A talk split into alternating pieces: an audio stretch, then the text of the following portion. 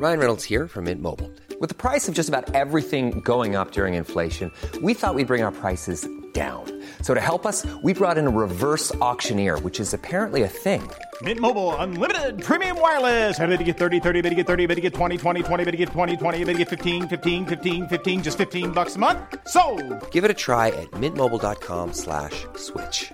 $45 upfront for three months plus taxes and fees. Promo for new customers for limited time. Unlimited more than 40 gigabytes per month. Slows. Full terms at mintmobile.com. Escuchas. Escuchas.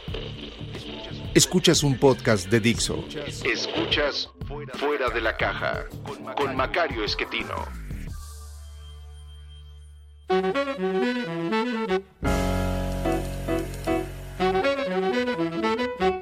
Bienvenidos, esto es Fuera de la Caja. Yo soy Macario Esquetino, les agradezco mucho que me escuchen. Vamos a hablar otra vez de largo aliento porque ya nos encarregamos con esto de las distintas escuelas de pensamiento que nos permiten entender cómo es que Occidente decide las cosas que decide. Hemos platicado ya cómo esto se origina en los tiempos de los griegos, del siglo VII al siglo que le gusta primero antes de Cristo, después ya se complica un poco más el asunto y finalmente a partir del siglo IV después de Cristo la iglesia prácticamente borra a todos, salvo a los que le convienen, que son fundamentalmente estoicos y neoplatónicos, eh, deja por ahí un cachito de los cínicos puestos en los lugares de los monjes, ahí para que estén en paz. Eh, pero todo esto regresa cuando aparece la imprenta, no exactamente por la aparición de la imprenta, sino porque en este periodo que llamamos humanismo, del 1200 en adelante, reaparecen los escritos de Aristóteles, que le comentaba yo, Santo Tomás logra combinar con la eh, forma de ver el mundo eh, de los católicos, de la cristiandad en ese entonces, eh, pero eh, se abre el espacio para empezar a buscar qué más había de los griegos por ahí y van encontrando estos cachitos que eh, eventualmente se van a convertir con la aparición de la imprenta en otra vez corrientes de pensamiento distintas. Le comentaba yo, tenemos dos escuelas que vienen directamente de Platón, una y de Aristóteles la otra, y cuatro escuelas más que son los cínicos, que le decía yo vendrían de Sócrates, los estoicos, que son muy cercanos a los neoplatónicos, a los que venían de Platón, y las otras dos escuelas son las del problema, los epicúreos y los escépticos. Los epicúreos van a acabar ganando, esto es lo curioso del asunto, a partir de la reaparición del poema de Lucrecio de la naturaleza de las cosas, descubierto por eh, Pollo, Bracciolini eh, a mediados del siglo XV en un monasterio polaco y después difundido por todas partes, eh, los occidentales se dan cuenta de que pues hombre, el, mundo puede explicarse sin necesidad de apelar a Dios. Eh, no, lo, no necesitamos a Dios para entender las cosas. Y esto abre el espacio para un combate, digámoslo así, alrededor de dos ideas. Eh, ¿Debemos entender el mundo a partir de lo que podemos percibir de él o lo debemos entender a partir de cómo pensamos? Y estas dos visiones son la visión empírica, entender el mundo por lo que percibo y la visión racional, digámoslo así, eh, que viene de yo entiendo al mundo a partir de cómo lo pienso. Si usted de aquí ya empezó a pensar en Descartes y en pienso luego, luego existo, pues tiene razón. Los racionalistas se eh, tienen como principal eh, cabeza a, a René Descartes que dice entendemos el mundo a partir de cómo lo pensamos eh, y lo pensamos eh, con base en la idea divina. No quiso decir una cosa distinta porque lo hubieran quemado. En esa época andaban quemando gente por andar opinando distinto. Eh, Spinoza, sin embargo, poco después eh, se atreve a decir lo que Descartes no quiso decir, nada más que no lo firmó. Eh, escribía sus libros, los enviaba por carta a sus amigos, se publicaron sin su nombre, varios se publicaron cuando él ya había muerto. Pero es Spinoza quien dice, a ver, la verdad es que no, no existe un Dios y una naturaleza por separado, son la misma cosa. Es Dios o la naturaleza ahí se va a construir la visión eh, de la ilustración que se llama el deísmo. Eh, Dios es todo. Dios es la naturaleza, está dentro de la naturaleza, pudo haber creado el mundo, pero ya no lo modifica. Y a partir de eso, pues empezamos a entender el mundo distinto a como se pensaba antes del siglo XV o del siglo XVI. Eh, y, esto va a abrir el espacio para que empecemos a tratar de entender el mundo también con lo que vemos desde fuera, que es lo que dicen los empíricos. Le decía yo, esta es una visión esencialmente de Epicuro y es lo que para Francis Bacon va a ser la, la base de la ciencia. La ciencia se construye en esa época alrededor de personajes como Bacon, eh, de personajes como Newton o el más famoso de todos por sus características Galileo. En, en esa época estamos hablando de personas que están en el borde entre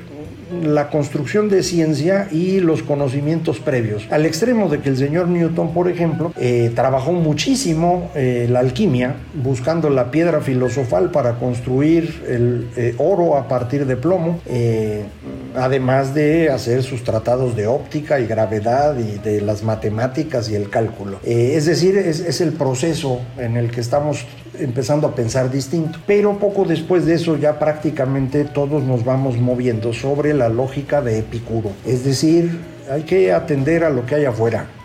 Nosotros puede que pensemos o no, pero es de lo de afuera de donde podemos aprender. El asunto es que lo que aprendemos de fuera no da para construir una explicación del mundo. Eh, Hume lo explica muy bien, dice, no puedo yo derivar de lo que veo a mi alrededor la causalidad. Por mucho que yo vea que todas las veces que hay nubes llueve, no puedo decir que las nubes son las que están generando la lluvia. No por eso al menos.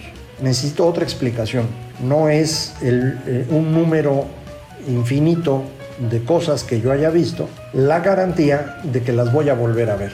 ¿Sabemos que el sol va a salir mañana? Pues no, no sabemos. Así ha pasado por mucho tiempo. Y como ha pasado por mucho tiempo, pues mañana también va a salir. Pero saber, no sabemos. Y eso es lo que, lo que dice Hume. Eh, con base en él es que Kant eh, nos dice no podemos entender lo que viene de afuera. Eh, y nuestra única forma de entender algo viene de dos cosas que traemos de fábrica. Nuestra capacidad de entender eh, las cantidades y nuestra capacidad de entender el tiempo. Y esto es lo que nos permite tener algo con lo cual sobrevivir en el mundo. Pero de ahí no vamos a aprender nada.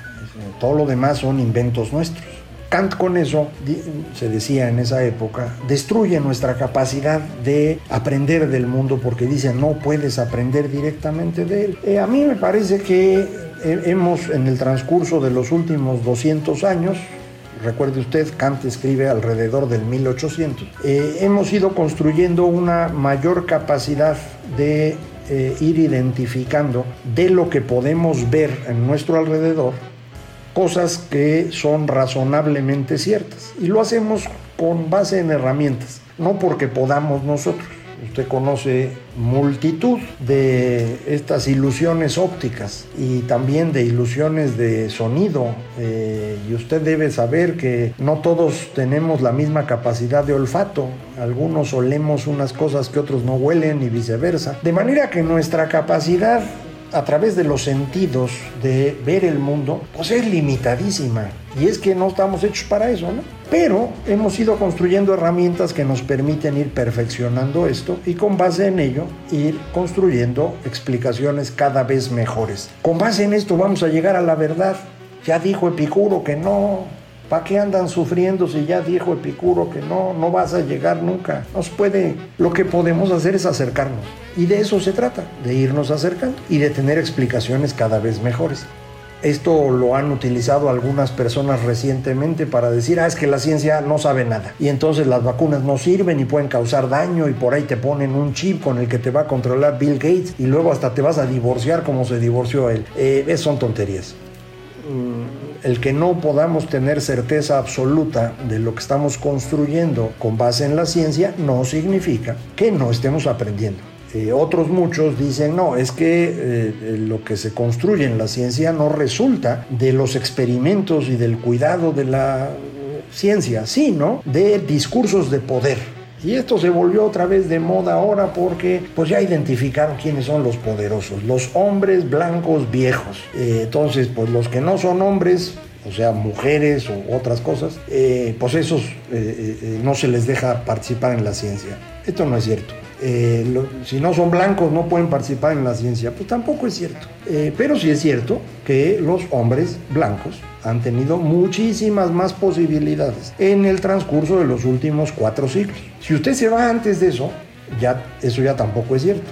Eh, el otro día platicábamos en una reunión donde estábamos hablando acerca de Ovidio, el cómo en la época de los griegos no había racismo, pero sí había esclavitud.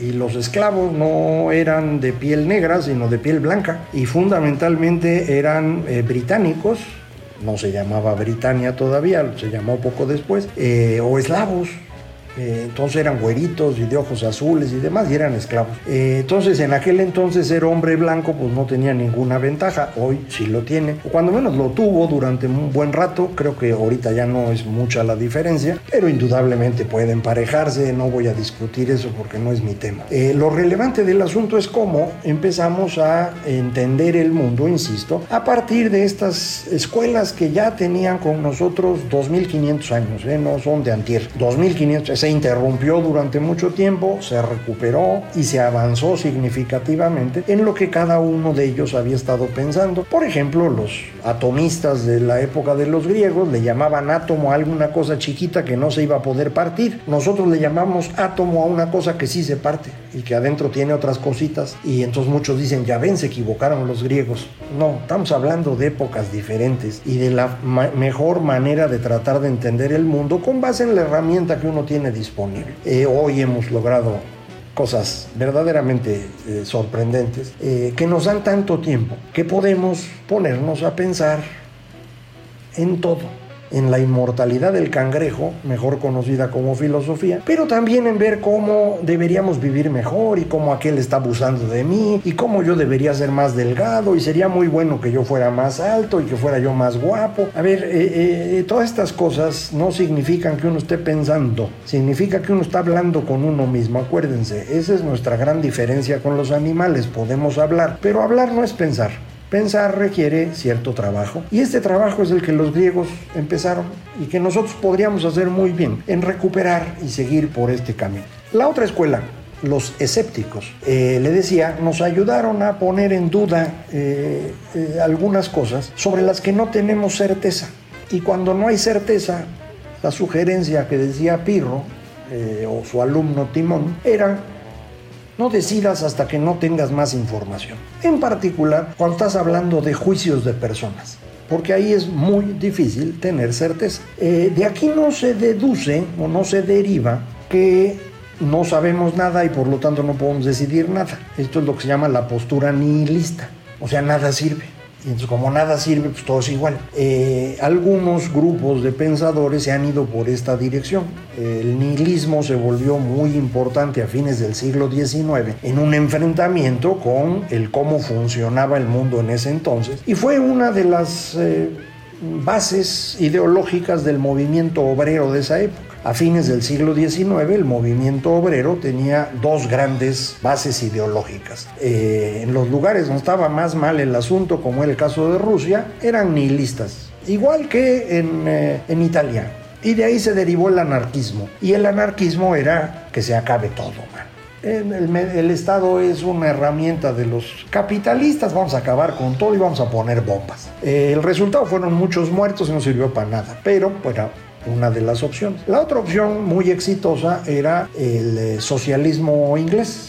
Eh, el, Club Fabiano, que fue el que fue construyendo sistemas que eventualmente se convirtieron en la socialdemocracia. El otro, digamos, eh, pedacito de pensamiento, que es el marxista, no tenía ningún éxito en esa época se volvió exitoso cuando el señor Lenin tomó el control de Rusia, dijo que era marxista y con base en eso fue destruyendo a todos, se convirtió en zar, le heredó el poder a Stalin, terminaron de destruir todo eh, y dijeron que eran marxistas y con eso pues Marx se volvió muy famoso. Eh, pero no, no había sido hasta ese momento nadie tan relevante como los británicos o los anarquistas. Y esto nos lleva a un tema bien importante. En cada uno de los momentos en los que ha habido este fermento de discusión que ya hemos platicado, está asociado a un cambio en tecnología comunicacional, la gente se angustia, tiene miedo, busca agruparse, lo hace alrededor de las ideas que están disponibles en ese momento y elige líderes irresponsables, autoritarios, violentos, que yo llamo líder macho alfa.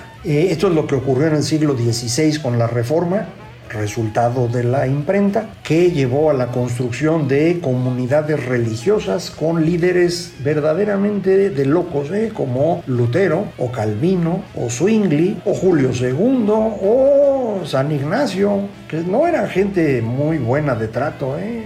Ahora ya son santos y demás, pero eran duritos todos ellos. Eh, lo mismo ocurre en el siglo XVIII alrededor de los periódicos y el flujo de noticias por todas partes que pone a todo mundo nervioso. Y órale, comunidades alrededor de la vida natural, que era lo que Rousseau andaba promoviendo y esto da el arranque para personas como Robespierre, Danton, Marat y eventualmente Napoleón. Otra vez, eh, gente dura, ¿eh? ¿eh? Nos vuelve a pasar lo mismo a fines del siglo XX, principios, perdón, fines del XIX, principios del XX y ahora construimos estas comunidades alrededor de las clases sociales y del Estado.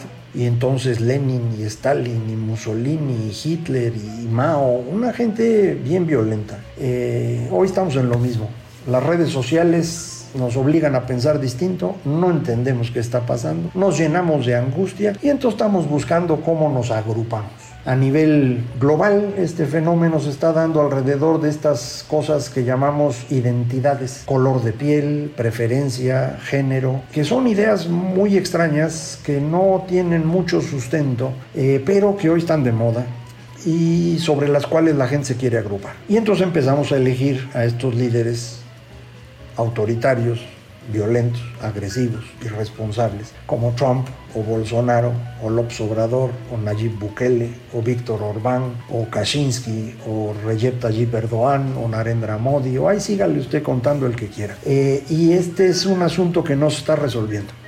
Yo hubiera querido que esto ya estuviera resuelto, pero no está tan fácil. Es cierto que el señor Trump no logró reelegirse y esto nos dio un poquito de margen, pero usted verá en Estados Unidos de qué tamaño es el problema. Eh, acaban la semana pasada, hace dos semanas, tres semanas, de expulsar a Liz Cheney eh, liderazgo de los republicanos en la Cámara de Representantes, eh, hija de Dick Cheney, uno de los más importantes republicanos de la década de los 80 y 90, que insiste ella, bueno, el señor Trump está mal de la cabeza, nunca hubo fraude, los está engañando y por eso la quitaron.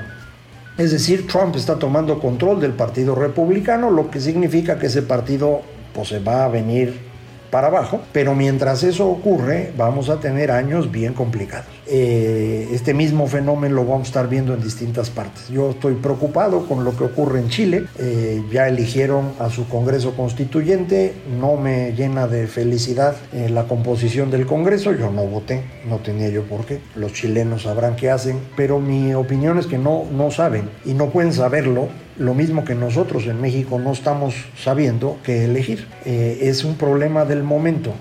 La palabra viene del señor Hegel, el Zeitgeist, el fantasma del tiempo, el, espíritu del momento, en el cual estamos todos tan llenos de miedo que estamos tratando de defendernos, asociándonos con gente con la que no deberíamos asociarnos y eligiendo líderes que no deberíamos elegir. Eh, y esto me lleva a lo que quiero decirle para terminar el día de hoy, vaya usted a votar el domingo 6 de junio, por favor. Vote por quien quiera, eh, pero tenga usted muy en claro que en esta votación se define el futuro de México. Sin duda la votación más grande de la historia, pero probablemente también una de las más importantes. Eh, yo sé que el Zeitgeist el espíritu del momento está en nuestra contra, pero pues hay que hacer un último esfuerzo porque este país eh, no se nos derrumbe en el transcurso de lo que a mí me queda de vida, que yo espero que sea bastante, pero aún así, eh, écheme la mano, vaya usted a votar, vamos a tratar de sacar esto adelante. Muchísimas gracias. Esto fue Fuera de la Caja.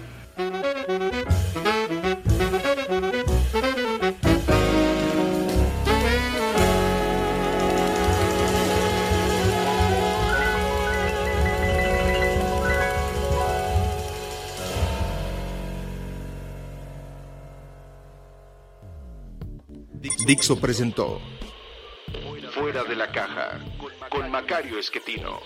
La producción de este podcast corrió a cargo de Verónica Hernández. Coordinación de producción, Verónica Hernández. Dirección General, Dani Sadia. ¿No se merece tu familia lo mejor? Entonces, ¿por qué no los mejores huevos? Ahora, Egglands Best están disponibles en deliciosas opciones. Huevos clásicos, de gallina libre de jaula y orgánicos de Egglands, que ofrecen un sabor más delicioso y fresco de granja que le encantará a tu familia. En comparación con los huevos ordinarios, Egglands Best contiene la mejor nutrición como 6 veces más vitamina D, 10 veces más vitamina E y el doble de omega 3 y B12. Solo Egglands Best. Mejor sabor, mejor nutrición, mejores huevos. Visita egglandsbest.com para más información.